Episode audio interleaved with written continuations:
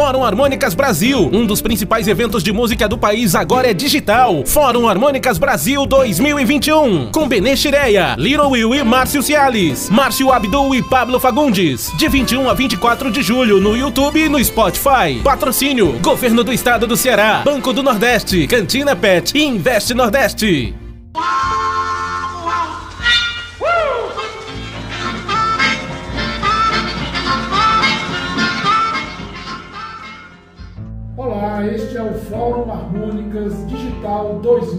2021, a nova edição deste evento que se realiza desde 2005 e que agora se adequou aos meios digitais, aos meios virtuais, se adequou ao universo online. Olha, e para abrir essa série de conversas que a gente vai ter a partir de agora, a gente está trazendo um músico extremamente experiente, um arte educador, cara que a gente pode até dizer que ele é um macaco velho. Márcio É isso aí, meu amigo. É isso aí, minha gente. Prazer estar com vocês aí novamente, mesmo que seja num formato novo, mas é bom que a gente está trabalhando do mesmo jeito, isso é o mais importante, levando a gaita, levando a cultura musical aí para todos todos os lugares aí, que a gente continue fazendo isso por muitos e muitos anos. Obrigado, Robertão, aí, mais uma vez pelo convite, agradecer o André Reis aí por estar tá tendo todo o apoio aí, todo o pessoal que está trabalhando aí para que esse, que esse evento aconteça mais uma vez aí. Muito obrigado. Cara, é um grande prazer receber você aqui mais uma vez. Você já esteve presente no Fórum Harmônico, já esteve também no nosso Cantor Blues. E, Márcio, eu queria abrir esse nosso papo. É, vamos falar um pouquinho de perspectiva, o que é que você está olhando para frente? Você é, um, você é um, um, músico que já tem uma carreira construída, já está com três CDs lançados, e a gente tem agora um momento de divisão, um divisor de águas, vamos dizer assim.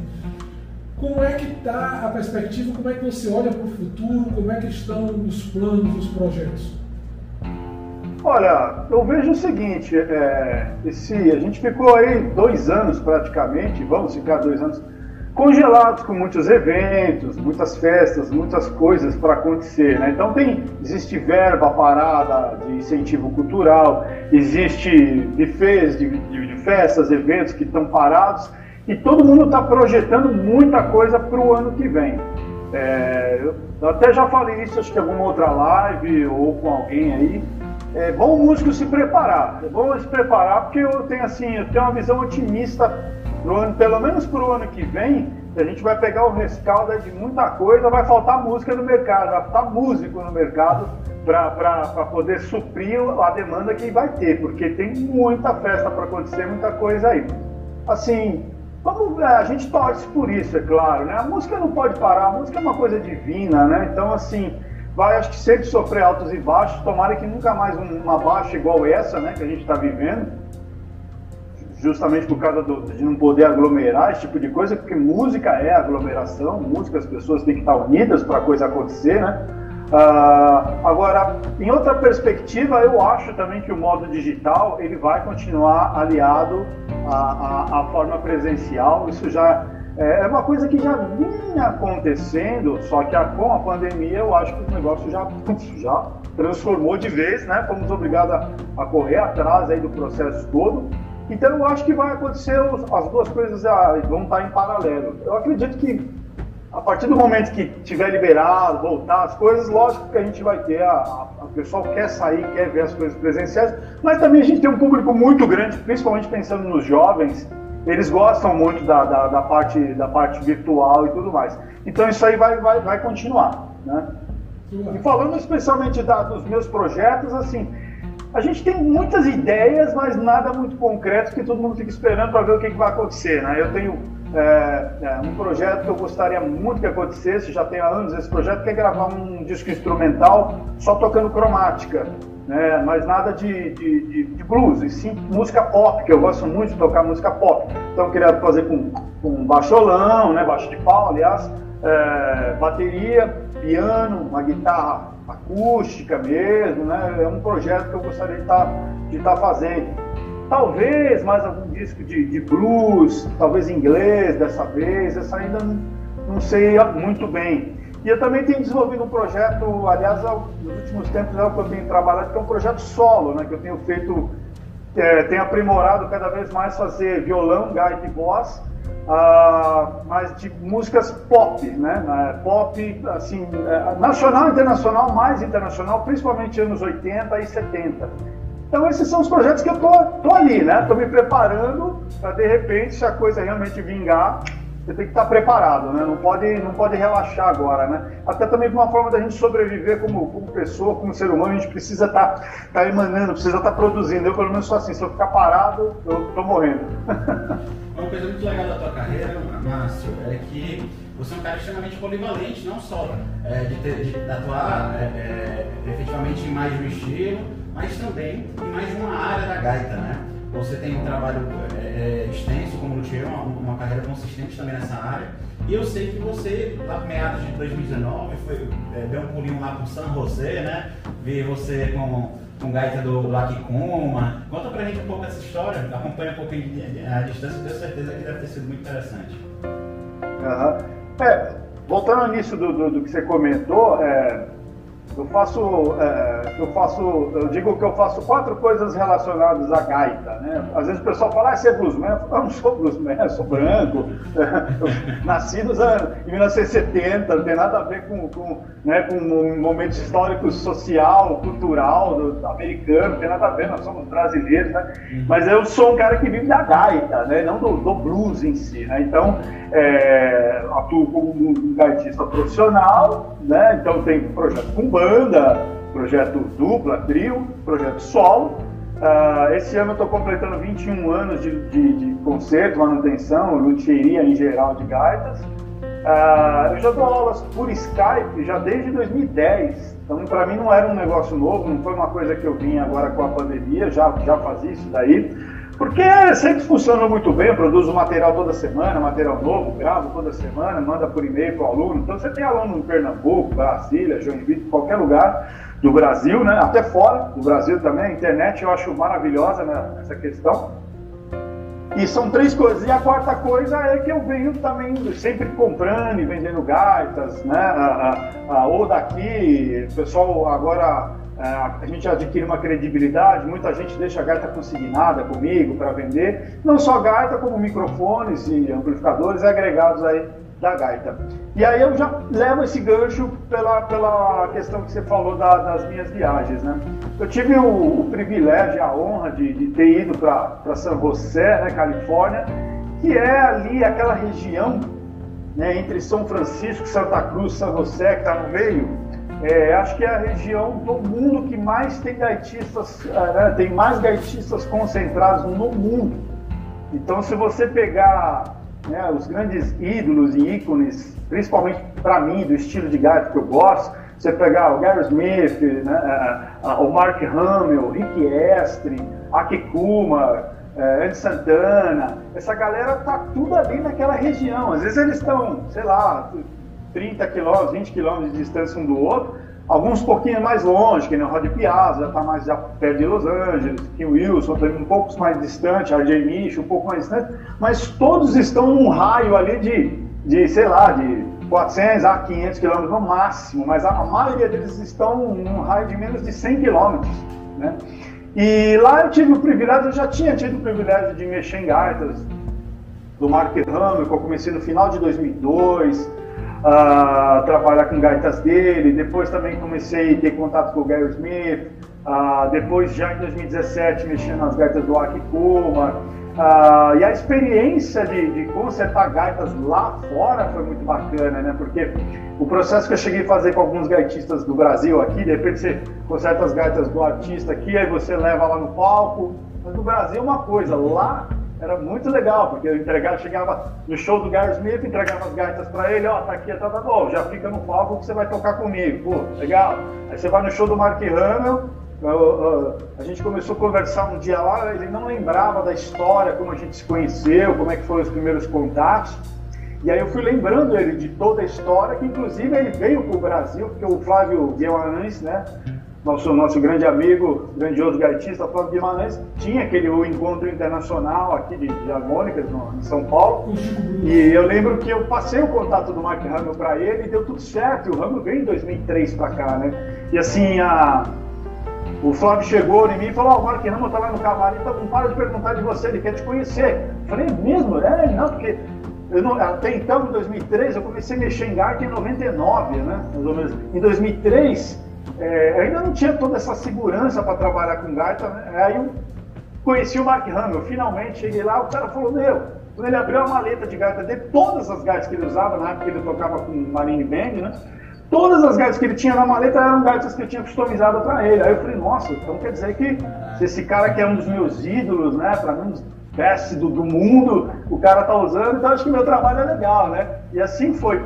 E lá na Califórnia a gente começou a lembrar essas histórias e tudo mais, né? E assim, um momento muito bonito, tava eu, é, o Hammer, no intervalo do show dele, eu tinha vindo de uma outra festa que eu tava tocando no porão de, uma, de um guitarrista de lá, do Russell Barber, e, e, aí começamos a lembrar essas histórias, né? Tava o Rustyzinho, que é uma lenda da guitarra, né? que tocou todos os gaitistas possíveis, né? Lá, lá da região e tudo quanto é lugar. Ah, tava o Mark Overman também, que mexe nos amplis da galera, do Rod Piazza, microfones, do Gary Smith tudo mais. E aquela reunião, assim, aí eu contei toda essa, né, a gente relembrou toda essa história, e aí eles voltaram pro palco para tocar. A gente estava no, no Poor House Bistro, que é um lugar fantástico que todos os gaitistas passam por lá. E ele tocou uma música e aí parou e ele começou a contar para o público que estava lá a história que a gente tinha acabado de relembrar. E aí ele falou, eu gostaria de chamar o Márcio aqui para tocar. Nossa, foi assim, aqueles aplausos e tudo mais. Foi um negócio muito legal. Então, assim, Nossa, as experiências que eu tive lá foram muito bacanas, porque eu tive a, a, a, a honra de ter realizado, assim, é, é, gigs, né, de você entrar ali no carro com os caras mesmo, tudo gringo, e você, ó, vamos lá, vamos tocar ali, vamos ali, vamos lá. Então foi, foi, não foi aquele passeio Disneylândia, né? Fui ali para tocar e principalmente consertar gaitas mesmo, porque aí você vai, um vai espalhando para o outro. Eu ia dar uma, ia uma jam session a, a, do AC, quando eu olhava no meu Facebook no outro dia, tinha 30 caras ali da região querendo ser meu amigo no Facebook. E aí o pessoal começava a entrar em contato comigo e falava, escuta, eu tenho umas gatas para consertar, que endereço você tá? E eu estava lá na casa do Gleitson, né, que é ele que me proporcionou tudo isso aí, grande amigo, né? Gleitson Souza, que é um cara visionário, ele já foi para lá, já ficou por lá, acabou casando, construiu a família lá. E assim, era, ó, no endereço tal, e os caras pegavam o carro, chegavam de tarde lá, não, tá aqui, tantas gatas que se arrumaram, tantas... Nossa, eu trabalhei muito ali, muito. Eu cheguei até uns dias ficar doente lá, porque lá é muito seco. E a gente, lá tem que tomar muita água, senão você fica desidratado. Assim, eu fiquei uns dois dias baqueado. A segunda vez que eu, que eu fui, né? Eu fui em 2017 e depois eu fui em 2019. Mas como é que foi o teu ingresso nessa, nessa atividade de luthier? Hoje você já tem uma relação, você já teve relação com várias empresas de, de, de fabricantes de gaitas, hoje você tem uma relação profissional com a SAI, não é isso? E é, como é que foi a tua entrada nesse meio, nesse mercado, que é um mercado de músico, embora não seja necessariamente executado por um músico. A gente sabe até que tem grandes técnicos de harmônica que não sabem nem tocar direito.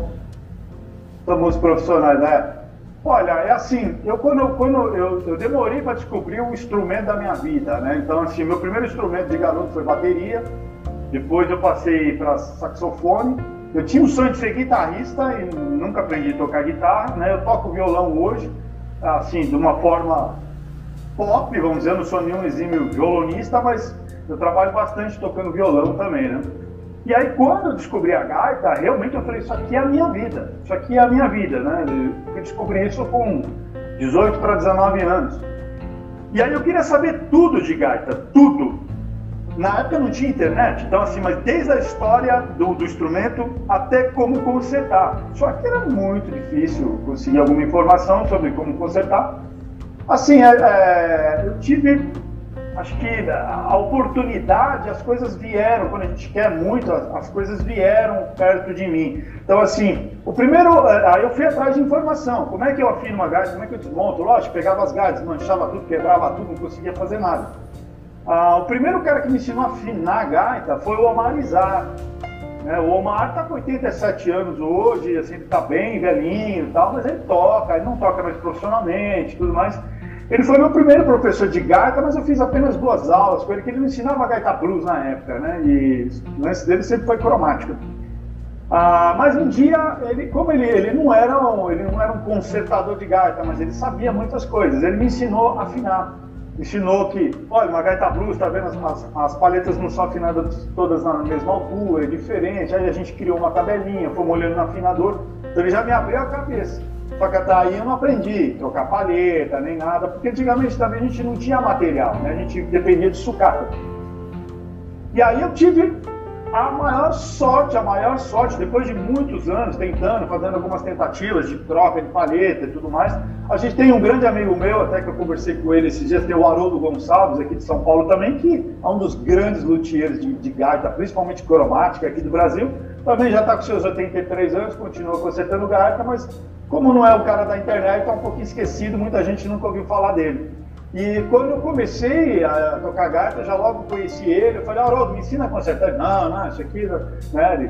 Depois que eu já entrei no mercado, que eu comecei já a trabalhar com isso, e aí eu fazia algumas visitas para ele e sempre o cara te ensina algumas coisas, acaba te passando mais algum, algum truquezinho que ele aprendeu e tal. Então foi, aprendi mais algumas coisas. Mas a chave principal, que eu dei a maior sorte na minha vida, foi o Ulisses Casalas né? Grande, saudoso Ulisses, que para mim, acho que foi um pai para mim em um momento da minha vida. A gente conviveu, a gente conviveu muito, né? Conviveu muito. A gente é, éramos muito amigos. Eu estava todo fim de semana na casa dele.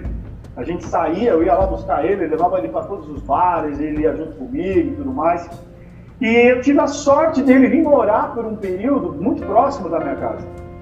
Ele morava no sul depois ele veio morar aqui em São Paulo, aqui na Vila Matilde, e de repente, não sei como, não lembro, alguém comentou, vi algum cartão, alguma coisa, Ulisses Casalas e tal. Falei, pô, esse cara é aquele cara que conserta gaita, será que ele não me ensina? Eu peguei, fui até a casa dele, cheguei lá, ele me recepcionou de uma forma assim maravilhosa, como ele sempre foi, um cara extremamente educado, simpático. Eu falei, olha, eu quero aprender a consertar gaita, você me ensina? Quanto que é? Eu pago. Ele falou, Cara, só, só de te conhecer, esse papo que a gente já veio tendo agora aqui, a paixão que você já demonstrou, teu amor que você tem pelo negócio, nem que você puder, não puder me pagar, eu faço questão de ensinar para você. Nossa, fiquei assim, ele falou, ó, vamos combinar tal dia, você vai vir aqui no sábado, nós vamos passar uma tarde, você vai vir aqui, você vai trocar paleta, vai fazer isso, vai fazer aquilo, blá, blá, blá.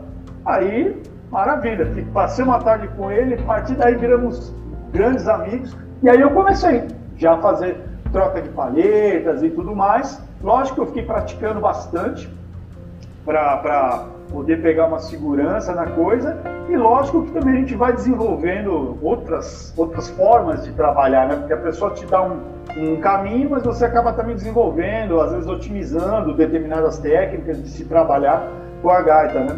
Ah, também eu tive acesso, por exemplo, o Flávio Guimarães, o Jefferson Gonçalves, eles tiveram acesso a, a gaitas que o Joey Filisco, né, que já é um dos maiores luthiers do mundo, né, o cara que tem nome pra caramba, o Brad Harrison, e no Jefferson uma vez deixou umas gaitas comigo que tinham sido feitas pelo Brad Harrison, nem lembro onde ele conseguiu essas gaitas. Ou acho que foi o, o Flávio, me deu uma gaita Filisco, que tinha mexido, então eu comecei também a abrir essas gaitas, olhar, ver o que os caras faziam, né, pensar, refletir sobre aquilo também para colocar, inserir isso no meu trabalho. E aí eu lembro que foi em 99, quando eu conheci o Sérgio Duarte. E aí também a gente virou muito, muito amigo, convivemos juntos por muitos e muitos anos. Ele ajudou ali, fez a produção do meu primeiro disco. Ah, e o Sérgio, eu lembro que ele tinha um estúdio aqui em São Paulo, na Praça da Árvore, tinha uma caixa. Tudo de gaitas Roner, da vida inteira dele, né? Que na época só tinha o Haroldo que consertava e tinha o Clay Williams também, né? Só que o Clay Williams depois começou meio que parar, mudou pro litoral. E aí o Sérgio ficou com, assim, devia ter, sei lá, acho que umas 70, 80 gaitas dentro daquela caixa. E eu comecei a consertar aquelas gaitas para ele, e aquilo ali foi me dando segurança, segurança, segurança, e como indo. Só que assim, era um pouco complicado porque a gente não tinha material de reposição, você não tinha internet, você não tinha. Então você tinha que, às vezes, condenar uma gaita da Rony para arrancar as palhetas dela, né? Cortar, alinhar e colocar para salvar outra gaita. E assim foi caminhando, foi caminhando. Acho, Oi? que- acho que todo mundo tem uma gaveta com as gaitas antigas que fica lá para se precisar roubar uma peça, né? Ah, tem. Eu tenho, nossa, eu tenho sucatas assim de, de, de, de Honer, eu tenho muita paleta nova da Honer, principalmente cromática. Né? Você vai ao longo do tempo, vai aparecendo algumas coisas perdidas, você vai arrematando. Né? Tudo que apareceu para mim, eu arrematei tudo. De questão de peças até hoje, né? Porque às vezes assim, o cara te, te procura, tá com uma cromática lá que ele quebrou a chave de um jeito que não dá para você arrumar. Aí você vai pedir uma chave lá para a Alemanha, às vezes né, encarece muito, dá mais calça do dólar. Então você tem uma chave aqui seminova que serve para o cara, resolve o problema rapidamente e pronto. Né? Às vezes um parafusinho, tem parafusinho que é, é feito só para gaita, não tem outro parafuso que serve, a rosca é diferente. E você tendo essa, esse tipo de sucata te, te ajuda bastante. Né? Então arrematei muita coisa de, de Eric, de Ronder, que apareceu, que aparece até hoje, eu pego tudo. Uma coisa legal que você, você citou, que a primeira menção honrosa, é honrosa aí ao. Nossa, cadê o branco? Eu acabei de falar. Sérgio. Não, de São José, São José. Ah, sim. Eu acabei de, acabei de falar, eu ia Eu falar. fiz. Não, que você ficou na casa dele. Gleison O Souza. Gleidson Souza. O Gleison, sim, É, sim, sim, fiquei na casa que, dele. Que, que é um, um brasileiro que vem trabalhando com essa parte de, de, de equipamento, né? E você também comercializa é, é, esse tipo de equipamento, que é uma coisa sobre a qual muita gente não sabe. Né? Muita gente pergunta, e esse amplificador, e esse microfone diferente, né? Conta, conta como é que foi também para essa descoberta dos equipamentos vintage, né? Os valvulados dos anos 50, como é que você... E hoje qual o critério que você usa para escolher seus equipamentos, né? E, e dá uma dica aí para quem está começando a querer entender como é que se, como, como se aprende sobre, sobre isso, né? Porque é um conhecimento que a gente sabe o trabalheiro que é, né? Para se, se pegar. É, equipamento, é assim, é, é, é, eu falo que eu até brinco, falo assim, você quer aprender a tocar gaita? Porque o cara, quando ele vai aprender a tocar gaita, ele acha que vai ser um instrumento que ele não precisa investir muito dinheiro, né? Agora, dependendo de onde você quer chegar, dependendo de onde você quer, de onde você quer chegar, eu falo que gaita é instrumento de rico. Porque hoje um camarada ele compra uma guitarra chinesa, ele troca os captadores, ele gasta pouco e fica com uma guitarra boa pro resto da vida. No e mal ele em mal ele vai né? trocar. É, no alemão ele vai trocar um joguinho de corda, de tempos em tempos. Aí ele compra um amplificador, de repente, ali de, de lojinha aí mesmo, que já resolve. Ele põe uma pedaleirinha, um pedal, já resolve. Gaita não. Dependendo do que você quer buscar, Existem tantas combinações, modelos, tipos, modelos diferentes de gaita, para começar. Fora que gaita quebra, não importa se tiver profissional amador, ela quebra, ela tem desgaste no latão ali, no material da paleta, vai desgastar e quebra. Precisa de manutenção muito mais constante. Fora isso, para um cara, por exemplo, que quer atuar na área de blues, pô, ele escuta uma gravação de fulano, de ciclano, ele fala, pô, aqui, que equipamento esse cara usa? Aí ele começa a entrar nesse universo, ele vai ver que tem pela um monte de modelos de microfones, um monte de modelos de amplificadores, tamanhos de, de voltagens, né, de, de, de alto-falantes e um monte de questões diferentes. Então eu, eu, eu gosto, eu particularmente gosto muito da- dessa, dessa coisa de amplificadores e microfones, ah, mas a gente sabe que ainda mais com a alta do dólar, e não é só a alta do dólar, o problema é que a gente está falando de equipamento dos anos 50, 60. E isso lá fora está cada vez mais escasso também, né? Hoje, às vezes, um cara me procura, fala, você tem algum microfone para vender? Eu nem tenho. Os microfones que eu tinha eu guardei. Eu tenho 20, acho que 21 microfones de, de, de, de gaita, você. Pô, Sei lá, você vai usar tudo isso? Ah, não sei, não sei quantos anos eu vou viver. Surgiu a oportunidade de ter, eu comprei e guardei. Porque isso não tem mais. Né? Muita gente, não, o cara não entende do- dos lances de microfone de gaita. Não se fabrica é, microfone de gaita com cápsulas de alta impedância, acho que desde, sei lá, a gente já faz uns 20 anos que não tem. Ou pelo, no mínimo 15 anos não se tem mais. Né? Porque essa é a grande diferença. Porque o pessoal pensa que microfone bullet foi feito para gaita. Não foi feito para gaita. Esse microfone era para outra, outra situação, para trabalhar. Usava em hospital, usava na polícia.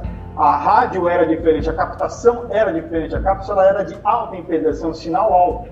E isso combinou para se usar num amplificador valvulado, né, para tocar com gaita. Hoje as cápsulas que vendem nesses microfones não são de alta impedância, são de baixa impedância com transformador, tudo muito vagabundo, vamos falar a verdade, que não dá som nenhum, dá muito médio agudo e tudo mais. E aí você fala para um cara, ó, eu tenho um microfone aqui, é mala, mas custa dois mil reais. O cara, nossa senhora, nunca, não, vou comprar. Não, você não vai comprar mesmo, compra aquele de 600 pau. Beleza. Funciona? Muitas vezes funciona, pode funcionar. Mas nunca, nunca vai ter a capacidade daquele outro, né?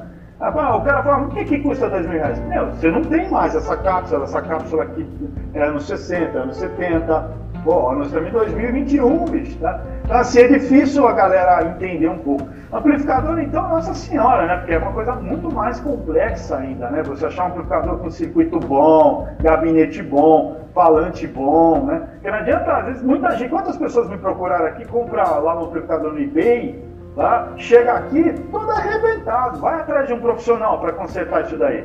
Galera não quer mexer, cara. Ninguém quer mexer. Todo mundo quer mexer em amplificador de boutique. Pois é, Laney, eBay, Fender, Marshall. Você vem com, com, com Silvertone. Oi? Mas, sim, eu, eu ia te interromper, mas assim, sem, sem te interromper exatamente. É, É. O que é que é, você pode indicar para quem está começando para evitar ficar dando cabeçada? Porque a gente sabe que música, o instrumento musical e o equipamento musical é uma coisa meio de casamento também. Você tem que, que combinar com aquilo ali. Só que você não pode ficar trocando o tempo todo, testando, que um dia vai acabar me dando dor de cabeça, me dando confusão. Qual é a sugestão, a dica que você dá para quem está começando agora é, escolher bem, fazer um casamento legal? Olha, é uma pergunta assim, não, não- parece que é até fácil de responder, mas não é. Mas tudo depende do quanto o cara quer investir, né? Essa é a verdade. Que nem, se for recomendar, eu, eu o cara quer comprar amplificador, eu recomendaria comprar os amplificadores do Gleice, os amplificadores que, que nem eu tô com, eu ainda tenho quatro aqui em casa para vender.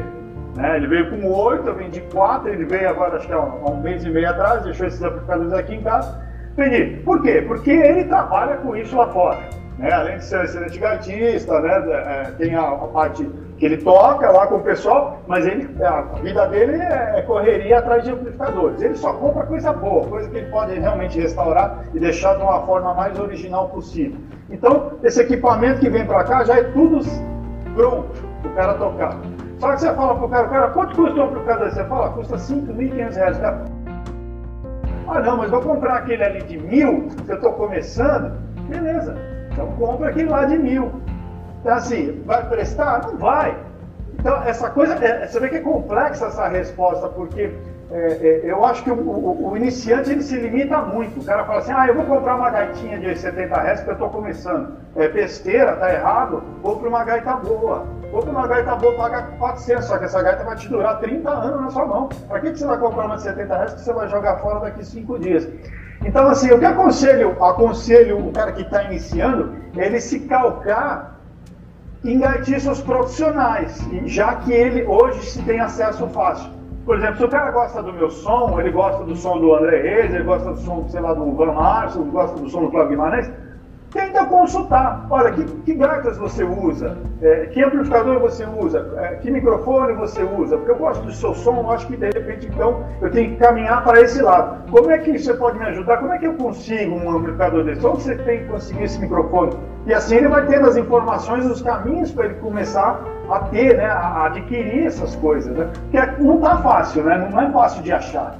É até, é até legal ser prazeroso, porque não é uma coisa fácil que tem, igual de guitarra que tem em qualquer esquina. É outro A hobby gaita além da também gaita, fica essa né? coisa do enigma. Garimpar É. é, é outro hobby do gaitista, é garimpar, não tem jeito. né? Exatamente, garimpar, garimpar é legal. Então, assim, é, tudo vai partir de quanto o cara quer investir, de onde ele quer chegar. E às vezes um cara que fala assim, ah, eu só toco gaita quando eu tô bêbado, eu tô lá com meus amigos, ele não quer investir 5 mil reais no amplificador. Ele não quer comprar um microfone de 2 mil reais. Ele fala, não, eu ligo esse microfone aqui, lê som aqui na, no PA, e ó, quebro todas as gaitas, mando lá pro Márcio arrumar e tá bom. Cara, ele tá bom. eu, eu já disse A muito. gaita do cara é cheia de farofa.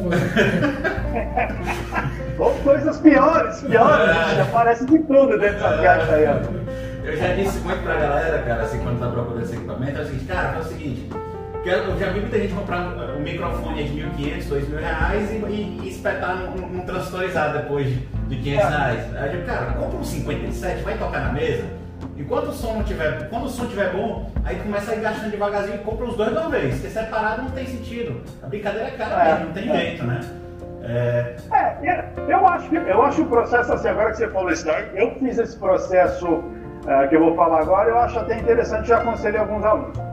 É, tem que começar por partes, o cara não vai ter às vezes toda a grana, e se ele quer comprar um microfone bullet, que é um microfone de voz para brincar, ele pode comprar qualquer um aí. Tem microfone de 100 reais chinês aí que resolve a vida dele. Mas de repente ele fala assim: eu vou começar então por um microfone. Ele compra um microfone bullet, seja, sei lá, do, do Gleitson mesmo, que também manda microfones para cá, seja do Dennis Cruz, sei lá. Compra um microfone bala e vai usando ele no amplificador que tiver, na oportunidade que tiver. Eu comecei assim: eu comprei um microfone que era um green bullet ali, que era bom, né? E fui aprendendo a tocar, porque é importante ter essa escola também de estudar com microfone, estudar com amplificador, para quem quer seguir essa carreira de, de, de, de gaita amplificada, né? Então eu comecei assim, espetando em qualquer amplificador que achava pela frente. Mas eu já tinha um microfone bom na mão. Depois surgiram as oportunidades de ir comprando o amplificador e aí também você vai trocando, né? Quantos amplificadores eu já não tive? Quantos microfones eu já não tive? Você vai é, garimpando você mesmo. Porque em um momento da sua vida, aquele modelo de gaita serve para você, aquele microfone serve, aquele computador serve. Depois você vai mudando o seu gosto, o seu ouvido, e você vai passando para os outros e vai adquirindo outras coisas. Né? Aliás, no mundo da gaita, a gente descobre, é, é, isso aconteceu comigo, a gente demora às vezes muito tempo para achar o foco do que você quer no instrumento. Porque não adianta que os camaradas me procuram aqui, ah, eu quero uma gaita customizada porque eu gosto de tocar Big Walter Rock e também gosto de fazer overflow. Você fala, puta, bicho, caralho, são duas escolas, uma outra para outro. Você quer uma gaita que faz tudo ao mesmo tempo? Ah, desculpa, não dá. Não é assim, né? As coisas não funcionam assim. Então a gente não tem tempo, a gente não vive 200, 300 anos para você tocar ser fera no overroll, ser fera no tradicional, ser fera na cromática. Não dá. Você precisa achar uma linha, uma linha de, de, de, de, de estilo dentro da gaita que você gosta e se matar a vida inteira para tentar ser bom naquilo ali e olha lá que já é difícil chegar, né? Márcio, a gente estava falando agora há pouco sobre aquela. Até brincou com a história da, da, da gaita cheia de farofa. Como é que a gente. É, é qual é a dica que você dá para quem quer conservar é, certinho a gaita, higienizar, para cuidar bem do instrumento, porque a gente está lembrando agora, a gaita não é barata, ou pode até ser barata, mas se for barata demais, pode não ser boa.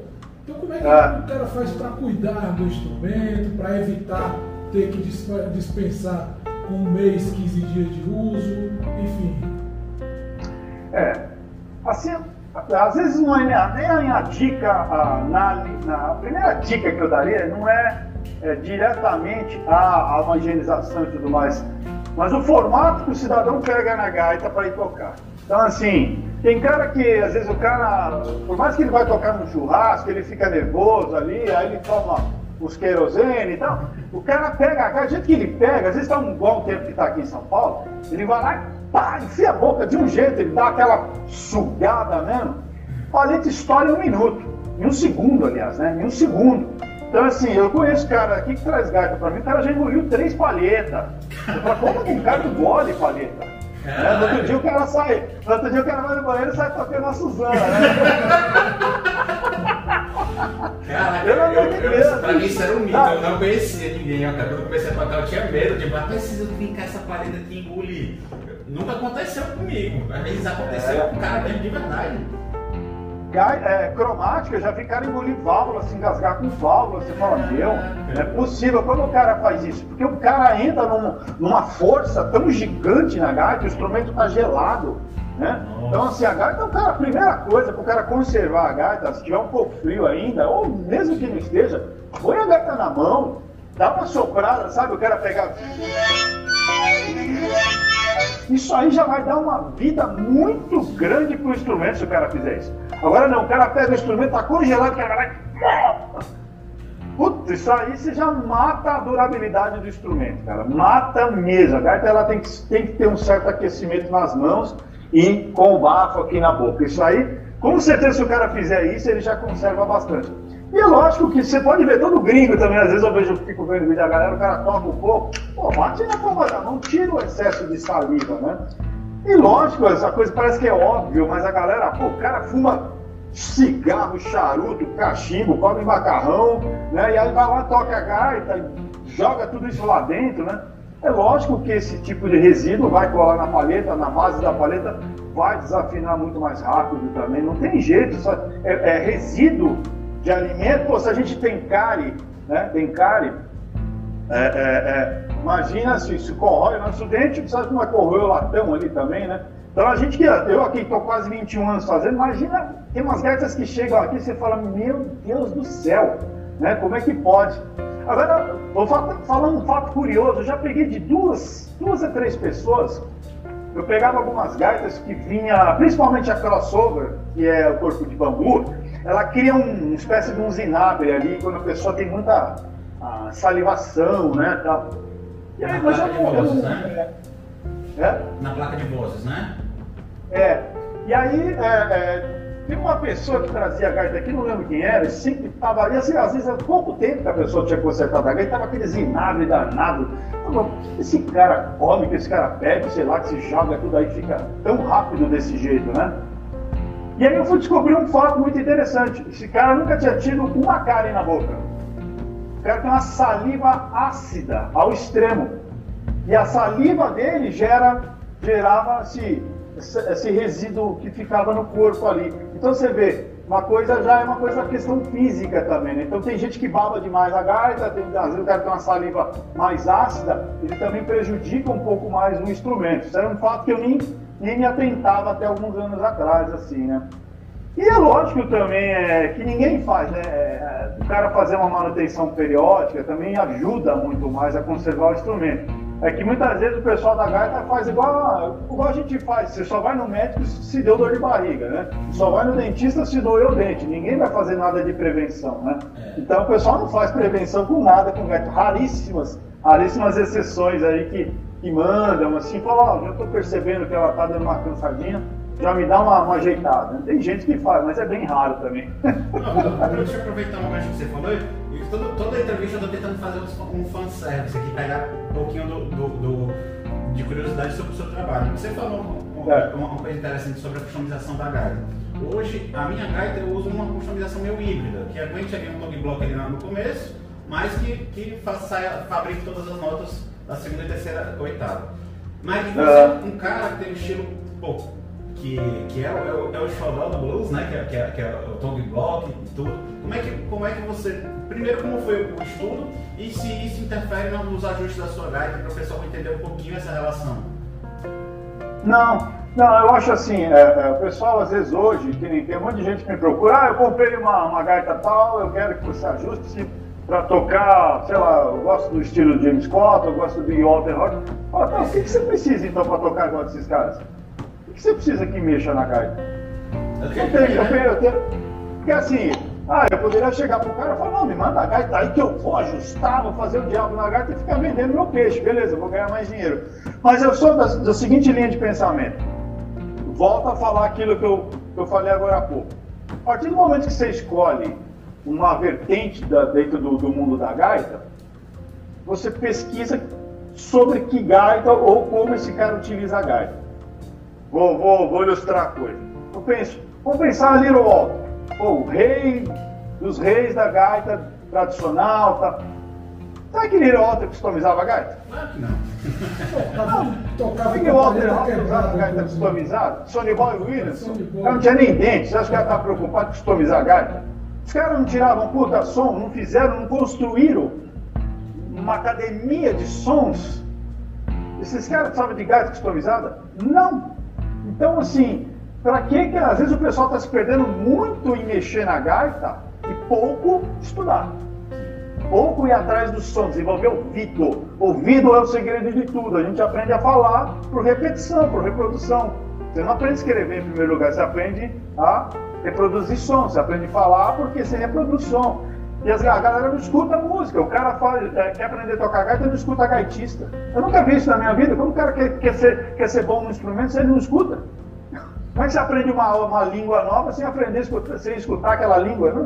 Então tem a galera fica muito perdida hoje com muita coisa e não se apega a pequenas coisas, que são as pequenas coisas. Está ali, a coisa já está ali.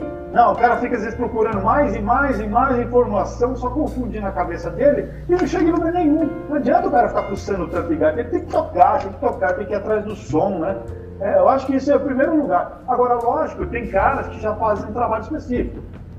Você pega aquele o Diego Salles. Diego Salles ele desenvolveu né, o lance de tocar com, com uma gaita que acho que, acho que, não sei se ele ou se o, acho que o Paulo Prost também toca aquela zero nome, que né, a gente pega uma gaita em Lá bemol. Né, vai baixando ali a tonalidade, aí fica com uma gaita afinada em Dó, só que começando em Sol. Não é todo mundo que consegue tocar assim. Ele se adaptou desse jeito. Então tudo bem, ele já é um caso específico ele precisa. Pô, de repente o cara quer tocar na linha do Howard né? Howard, tudo bem, tudo vai ter que mexer em gaita. Eu conheci o Howard em 2000. Eu vi um workshop com ele que todo mundo já caiu de costa, né? Assim, o cara tocando piano com uma mão e, e mudando os tons, tocando nos 12 tons com a mão e, e improvisando aqui nos 12 tons com uma gaitinha em dó. Ah, pelo amor de Deus, né? Esse cara é doente, né? Tá, tá, tá louco, né? Mas é um cara que está o tempo inteiro regulando as gaitas dele. Então, assim, por isso que eu falo, que, o que, que, as pessoas querem de, de, de, seguir no universo da gaita? Você quer trabalhar com overgrow? Você tem que entender que você é até obrigado a manjar um pouco de luthieria, porque o jeito que eu posso fazer um overgrow, eu nem gosto de preparar gaita para overgrow, porque não é a minha até. Eu faço os overgrows desde o começo dos anos 90, mas eu nunca, nunca a me aprofundei nisso.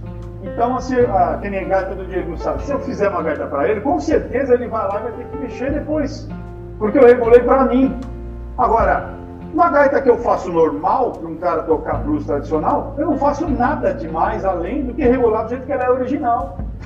nada demais. Tudo bem se o cara quiser invernizar vocal, esse tipo de coisa, para ficar um pouquinho mais confortável, tirar preguinho de marine band, colocar parafuso, lindo, maravilhoso, até legal, grava um pouquinho mais. Mas eu não mudo em nada a estrutura da gaita. Né? Então isso é legal. Isso eu aprendi com o Steve Geiger. O Steve Geiger falou uma coisa, até o nosso amigo André Serrano está de prova, porque na época eu não entendia bosta nenhuma de inglês, e o, o Steve Geiger falou isso na presença do André, do Serrano, e ele falou, cara, batendo meu peito assim, falou, pô, você viu que esse cara falou de você? Eu falei, não. Ele falou assim que ele prefere as cartas que você já fez para ele, que é, o Steve Geiger sempre tocou com o Marine Band. Ele falou ele prefere muito mais as gaitas que você prepara para ele do que o Joey Finisco. Eu falei, é mesmo? É. é porque, falou, porque você né? tem. Falei, olha que moral que eu fiquei, né? Falei, porque você mantém a originalidade da gaita, você deixa do jeito que é a gaita ali, roncando, soando do jeito que tem que ser. Eu não gosto de. O pessoal até zoa o Klaus, eu brinco com ele, ah, você faz esses embostes aí, embostes, né? Eu não gosto disso aí. Eu não tiro, porque eu não gosto, eu gosto de fazer. Porque se você fizer uma é, não é uma crítica para quem faz, imagina, de forma alguma. Cada um tem um, tem, um, tem um estilo de trabalho. Aliás, eu só tenho a elogiar todos os luthiers de gaita do Brasil, que o pessoal trabalha muito bem, melhor do que muito gringo aí. Aliás, acho que, acho que no Brasil a gente tem os melhores luthiers de gaita do mundo, você quer saber. Uh, mas dependendo para quem você faz a gaita, não vai funcionar isso. Você pegar um cara que nem o Gary Smith, se quiser embolsem na gaita, mexer ali, deixar ela muito justa, um cara que ele Steve Guy toca pesadíssimo, esses caras vão tocar, os caras falam, puta, velho, não tá saindo as notas. Sai. não sei se eu respondi, eu fui para outro caminho, mas tudo bem. Não, mas é mais ou menos isso, porque são, são necessidades diferentes né, e customizar para a pessoa. E, e, é muito importante falar, tem que escolher, porque realmente a internet está vasta, muita informação e tem muita gente perdendo. Eu percebo essas perguntas que misturam o overload com não sei o quê. É, é, é, é, muito importante lembrar que tem que escolher o caminho e seguir, que se ficar querendo dar conta de tudo, é difícil mesmo. Tudo tem exceção, que nem você falou, ah, gosta de uma gaita híbrida, tem exceção, tem muita gente que toca, você pega aí, sei lá, o, o, um cara que nem o Carlos Del Junco, é um cara que se utiliza de overblow também, tem um puta de um timbre bonito, um cara que toca pesado também, tem, tudo tem exceção, né? Agora, uma coisa que às vezes te deixa assim é que as pessoas não sabe nem fazer um bend afinado, né? Seria você, né, o básico do básico, o cara produzir uma nota que é necessária. Pô, ou você faz um si bemol, você faz um lá, você faz um lá bemol, meu amigo. Não dá pra fazer. A gente, nós trabalhamos com a música ocidental, né? Não tem como, aqui não tem meio termo, né, bicho? Não dá. Ou é uma coisa ou outra. Aí a pessoa ela não consegue nem fazer porque ela acha que faz, ela acha, né? A gente tem um achismo muito grande. Ela acha que ela não tem conhecimento, que ela faz os bens e ela já quer fazer overblow. Aí você fala pro cara, ó, oh, Por que, que você quer uma gaita que você vai mexer nisso? Você não faz nem o arroz com feijão direito, você já quer fazer o estrogonofe, né? Então o pessoal pira muito nisso. E aí, às vezes, acaba não chegando em lugar nenhum, fica frustrado. Ah, eu não tenho talento, ah, não sei. Não, não é. Todo mundo tem talento.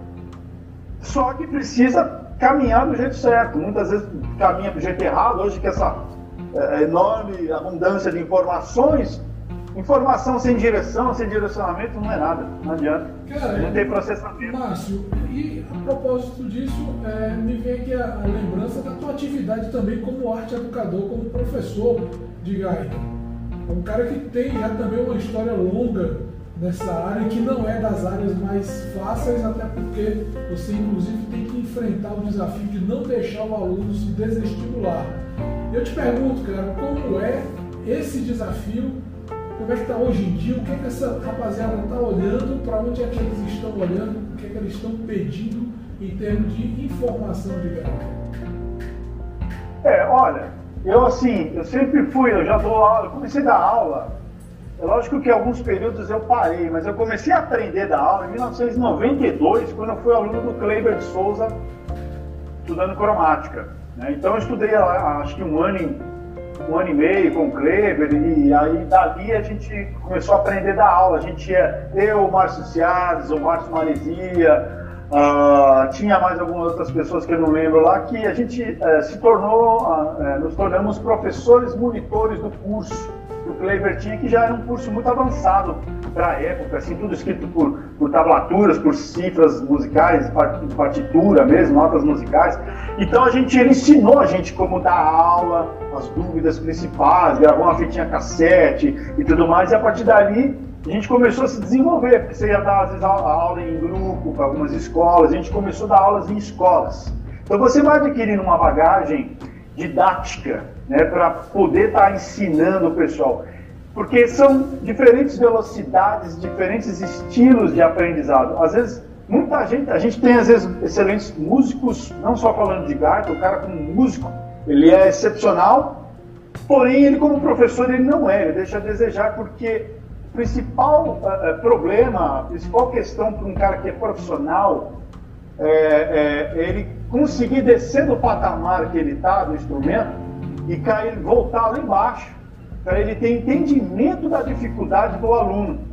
E às vezes o cara não tem paciência, às vezes ele está dando aula porque ele precisou ali, ele precisa sobreviver, está ruim de show, e ele começa a dar aula, só que ele não tem preparo para fazer isso, ele não tem material preparado para isso. Eu estou quantos anos desenvolvendo material? Toda semana gravando coisa, não só de cromática, de atônica, porque às vezes você tem um aluno que você passa uma informação é, né? Você passa, de repente, a mesma informação para um aluno e ele pega bem, ele desenvolve. Você passa essa mesma informação para o outro, ele não pega. Qual é a sua obrigação como professor? Você fala, peraí, como é que eu vou fazer esse cara sacar e entender essa informação? Vou produzir um outro conteúdo, vou tentar explicar de uma outra forma até que esse cara entenda. Às vezes ele não entende naquela segunda opção, mas uma terceira opção ele já entende. E aí você começa a desenvolver várias opções de ensino da, daquele assunto. Então você já começa a criar aqui um, um conteúdo né, é, é, é, de, de, ensino grande dentro da gaita. Então você já vai aplicando, ó, isso aqui não serviu, mas peraí, vamos usar isso daqui, vamos aqui, vamos ali. Diferentes aprendizados, diferentes velocidades. Eu nunca é, tive, nunca foquei em ter 50 alunos, nunca foi minha prioridade, porque quando você está gaita me leva muito tempo. Eu sempre concentrei mais a minha carreira em estar tá consertando gaitas e estar tá tocando ah, e também dando aulas, porém não, não com muitos alunos, porque eu não consigo fazer tudo isso, realmente não dá tempo. Mas ah, eu falo que os meus alunos acabam se tornando meus amigos, assim, né? É, é, é, então a gente tem conversas pessoais além da aula, a gente tem conversas pessoais. Não, a gente vai ficar falando, contando fofoca da, da vida de ninguém, não, mas pessoais em, é, em relação à história da gaita, do instrumento, né? Eu não sou aquele cara que começa a aula, ó, deu horário, acabou, não eu me estendo, dependendo, né, dentro do possível, porque eu tenho muito, eu gosto muito de falar sobre, sobre gaita, né, sobre as histórias que, que eu vivia e, né, e, e, tudo que eu aprendo e tudo mais, eu gosto de, de dividir isso daí, compartilhar isso daí com os meus alunos que acabam se tornando amigos, assim, né, então isso, isso é bacana. Agora, lógico que tem momentos que aparece aquele, aquele camarada que o cara, ah, eu quero tocar, o cara resolve né? Ele está se aposentando, aí ele está frustrado porque ele sempre quis tocar algum instrumento, aí o cara quer aprender do dia para a noite, ele não tem paciência com ele mesmo. Esse cara às vezes está precisando mais de um tratamento psicológico do que tocar gaita em si, né? Ele está tá carente, está problemático em várias situações da vida dele. Então aparece de tudo, né? Então eu tenho, tenho alunos e realmente eu tenho que fazer uma divisão, né? Onde eu tenho que estar tá trabalhando com o psicológico dele é, eu nem tenho estudo nenhum, minha formação acadêmica é de jornalismo, jornalista e eu não terminei a faculdade de música, um dia eu termino, quem sabe, mas não tenho formação né, psicológica, terapêutica para poder ajudar, mas a gente, a, acredito eu que muitas vezes a gente ajuda pela experiência de vida, né? Principalmente com algumas pessoas um pouco mais novas, que às vezes vêm uma, uma vida muito mais acelerada e mais perturbada, e a gente, com a experiência das coisas, a garra, eu, eu me considero uma pessoa que, que, que, eu tenho muita garra, tudo que eu conquistei foi tudo muito, com muito, muita batalha mesmo, nada veio fácil. Eu não tenho ninguém músico na minha família, eu nunca tive incentivo de ninguém para ser músico, eu caminhei tudo sozinho na minha vida, assim, né? é, não apoio de nada, né? Então, porque eu queria muito. Então, às vezes você é, que às vezes eu recebo algumas mensagens da pessoa, puta, que essa sua música, nossa, me identifiquei muito com ela, achei muito legal, pô, que bacana, obrigado, obrigado pela sua, pela sua batalha, né, pelo seu esforço do seu dia a dia para estar tá podendo levar um pouquinho de alegria para as pessoas. E isso aí já, já é gratificante pra caramba, porque às vezes a gente não é o, não é o Elvis Presley, não é o Michael Jackson, não é conhecido em lugar nenhum, mas o pouquinho que você já contribuiu, ele é válido para ajudar as pessoas. E isso aí eu tento levar para as minhas aulas, né? Não só ensinar o cara a tocar o instrumento, mas também ajudar ele como, como um ser humano, uma troca né, de experiências aí. Não, sensacional.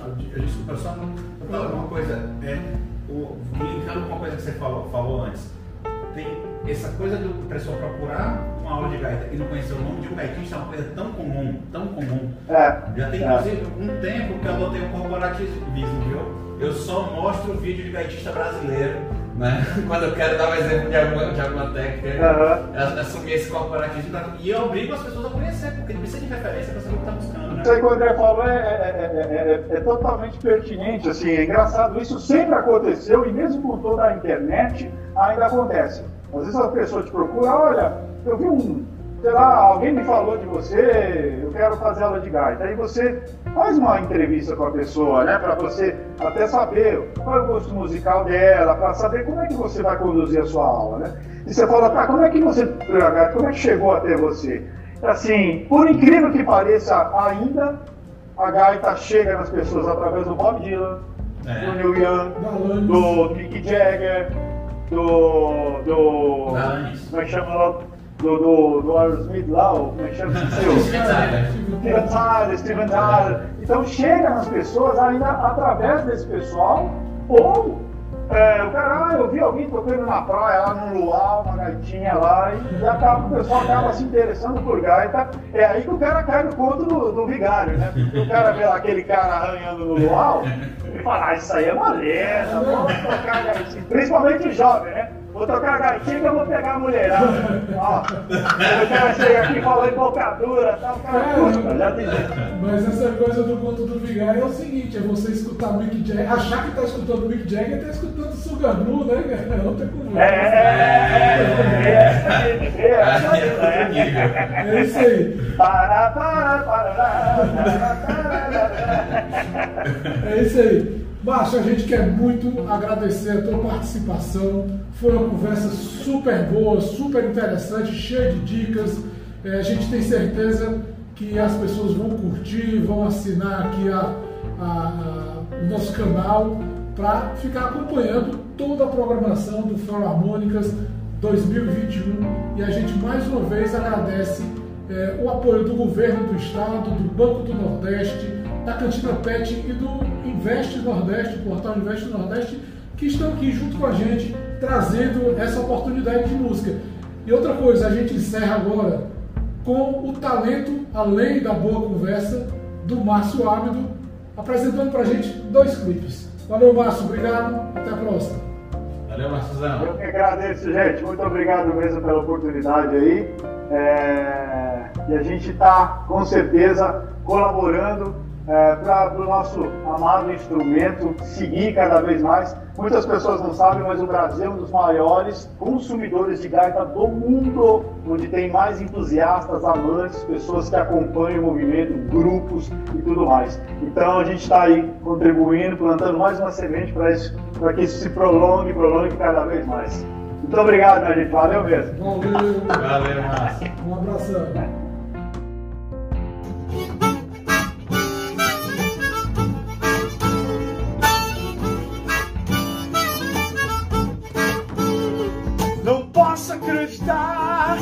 Como vacilei. Botei fé no que jurou, peguei cego e dancei, não disse nem tchau. Não disse nem tchau. Ela brincou de amar, me deixou tão mal, não disse nem tchau. Sinto a vontade de arrancar de mim como se fosse fácil perdoar assim. Não disse nem tchau. Não disse nem tchau.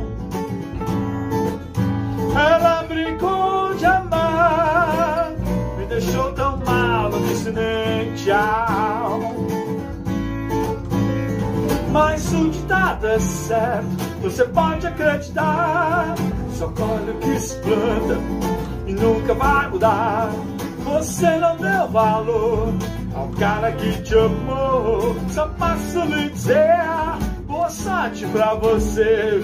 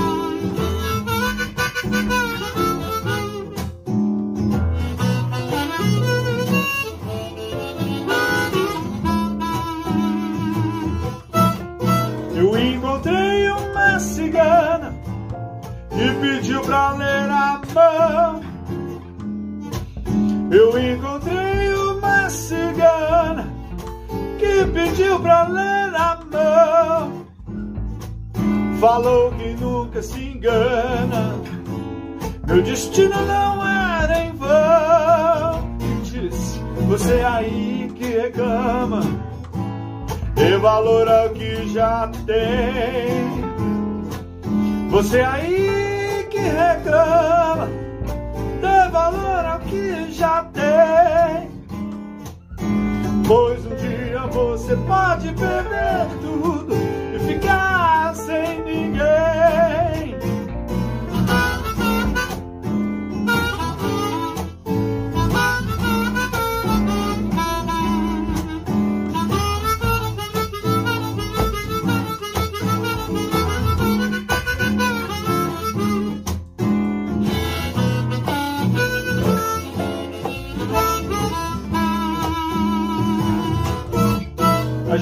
Cai, se levanta, procurando ser alguém. A gente cai, se levanta, procurando ser alguém. Siga errando ou acertando, agradece e digo amém. Siga errando ou acertando, agradece e digo amém chegando, acertando, agradece, digo amém.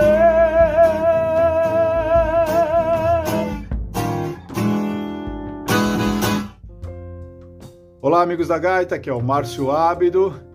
Eu sou gaitista profissional, compositor, tenho três discos de blues em português lançados. Para quem não conhece meu trabalho aí, acompanhe nas plataformas digitais e no YouTube.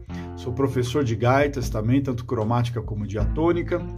E esse ano eu estou completando 21 anos de luthieria de gaita. Então já trabalhei aí com renomados gaitistas do Brasil, também cheguei a trabalhar no exterior, com alguns gaitistas importantes aí também do cenário de blues. Uh, e estamos aí. Então eu vivo, é, eu tenho uma vida dedicada à gaita, com muito amor, com muita paixão. Realmente é, a gaita ela trouxe tudo de melhor na minha vida, né? Então eu só tenho a agradecer e eu quero com, é, compartilhar aqui um pouquinho é, dos meus conhecimentos para vocês, algumas dicas básicas sobre manutenção que possa estar tá ajudando vocês aí, tá bom? Bom, primeira coisa é o seguinte, é, parece muito óbvio, mas muita gente não faz isso. É, o pessoal pergunta, nossa, como é que eu posso fazer uma limpeza aí da minha gaita e tal? Primeiro passo, tocou tanto uma diatônica como uma cromática, né? Primeira coisa é isso aqui, ó. Terminou de tocar, antes de guardar a gaita, bate bem na palma da mão. Por quê? Porque você vai estar tá tirando excesso de saliva que fica aqui, encrostado aqui, e também lá dentro, na, nas placas de voz. O que acontece?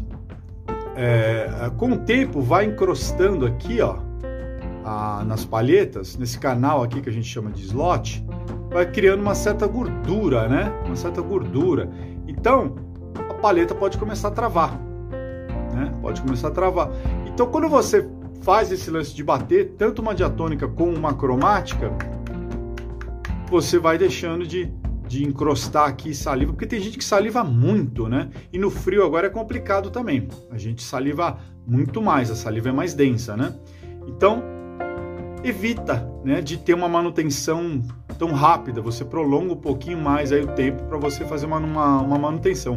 É lógico que a gaita chega um momento que não tem jeito, você tem que mandar na mão de um profissional mesmo, porque tem determinadas coisas que você não vai saber fazer, não vai ter material, não vai ter ferramenta para isso, tá? Então a primeira coisa que eu queria dizer é isso.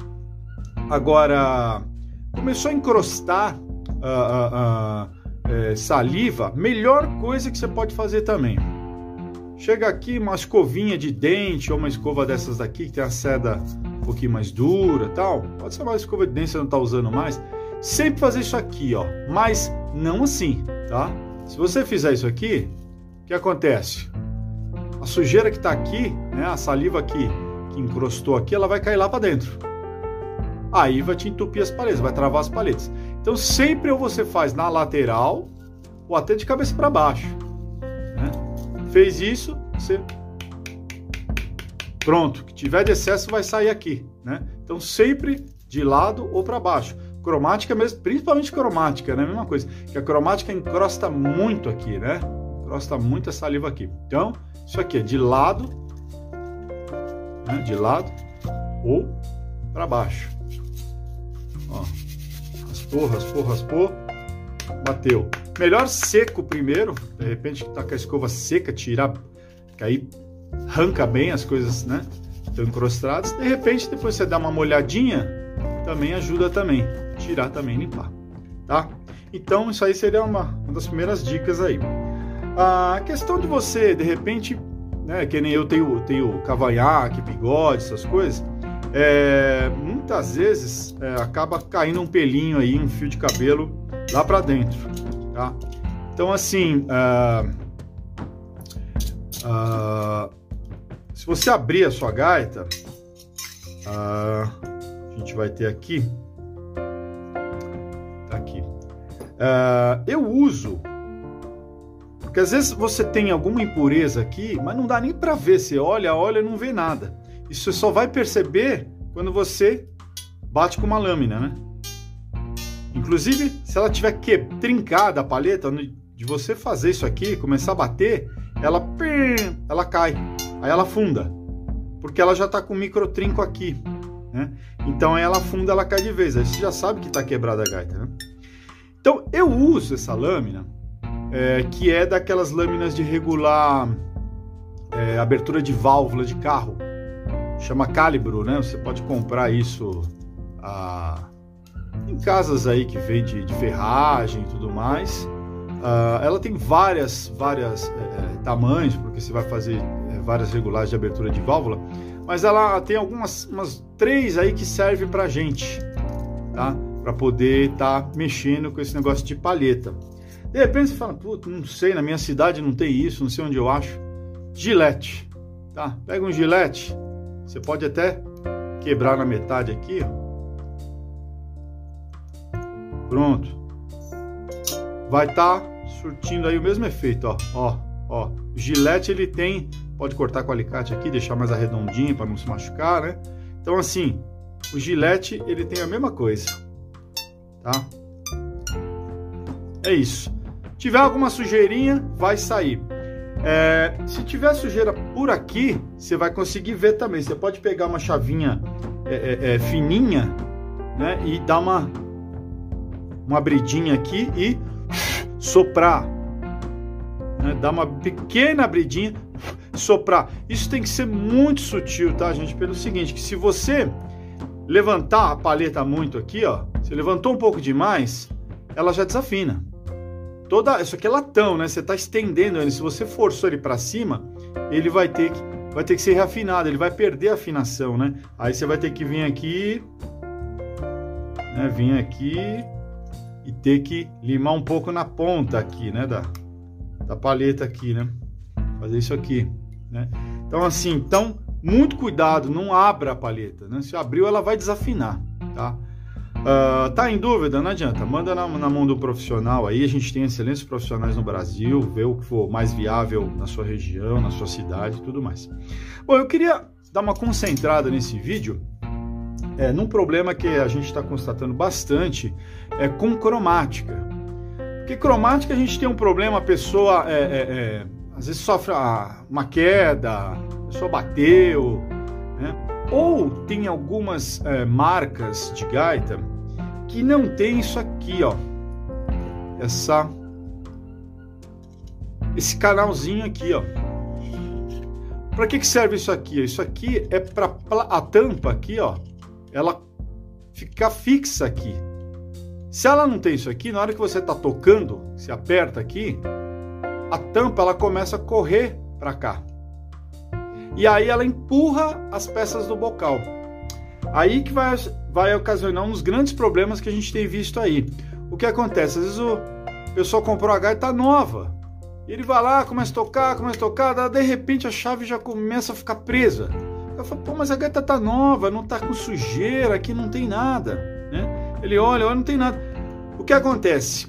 É, nesse empurrar aqui a tampa, essa pecinha aqui, ó, deixa eu achar aqui com a, câmera, aqui, esse trilho aqui, ele sai fora.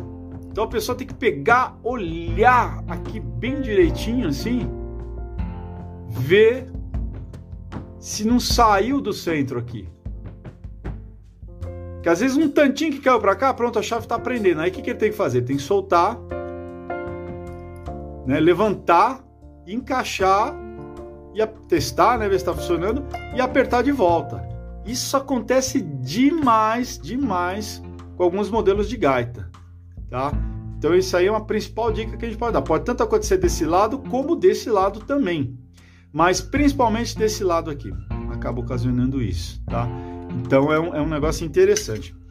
Uh, tem muita gente que desmonta também a, a, a bocal da cromática. É, fala, ah, não, eu quero dar uma lavada tal. Olha, eu aconselho realmente mexer na gaita se realmente estiver precisando mesmo.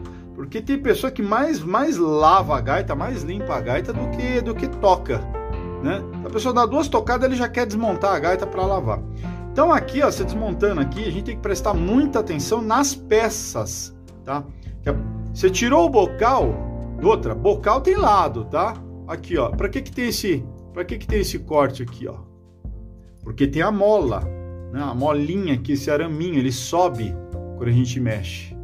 É ele que faz ir e voltar a chave aqui, ó. Né? Então, tem que prestar atenção primeiro nisso.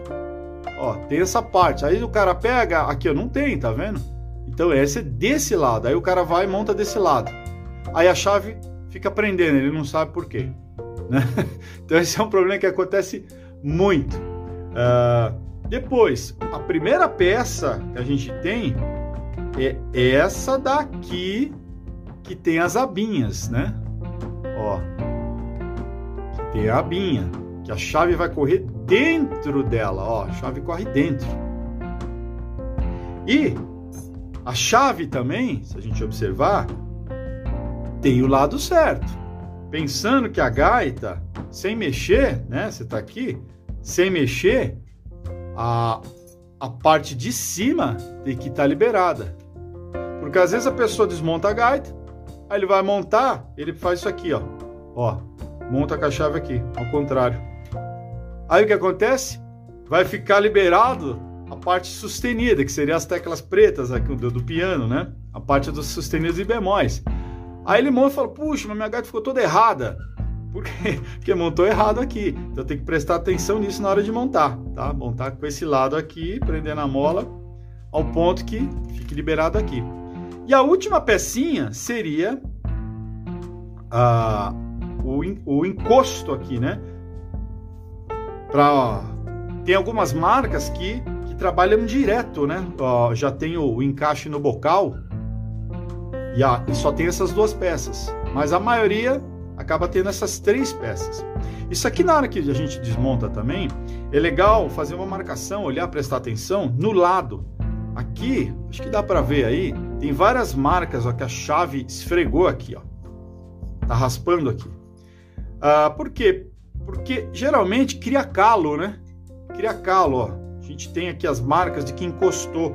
Então é legal sempre montar na mesma posição. Porque às vezes a pessoa, ah, vou limpar, ele monta, monta ao contrário. Aí isso aqui demora para sentar, às vezes não casa direito, e aí pode dar um pouquinho de vazamento. Né? Então é legal prestar atenção nisso, sempre montar do lado certo aqui, do lado que já estava, né? do lado que a peça assentou. Isso aqui é como se fosse uma junta, né? Para as outras peças virem e não vazar. E lógico, borrachinha, muito cuidado na hora de desmontar essas borrachinhas, porque isso aqui não é tão fácil de encontrar dependendo da marca ou é, para fazer uma substituição, né? Então, tirar com todo o cuidado. Geralmente eu, uso uma latinha assim do lado para já desmontar e já tá colocando aqui para não perder as pecinhas. Porque uma vez que você perde isso aqui, às vezes você não arruma outro exatamente igual para poder fazer a montagem dessa gaita, tá? Então, assim, é, esses são os toques principais que, que eu queria estar tá, tá passando para vocês aí, principalmente em relação à cromática, tá?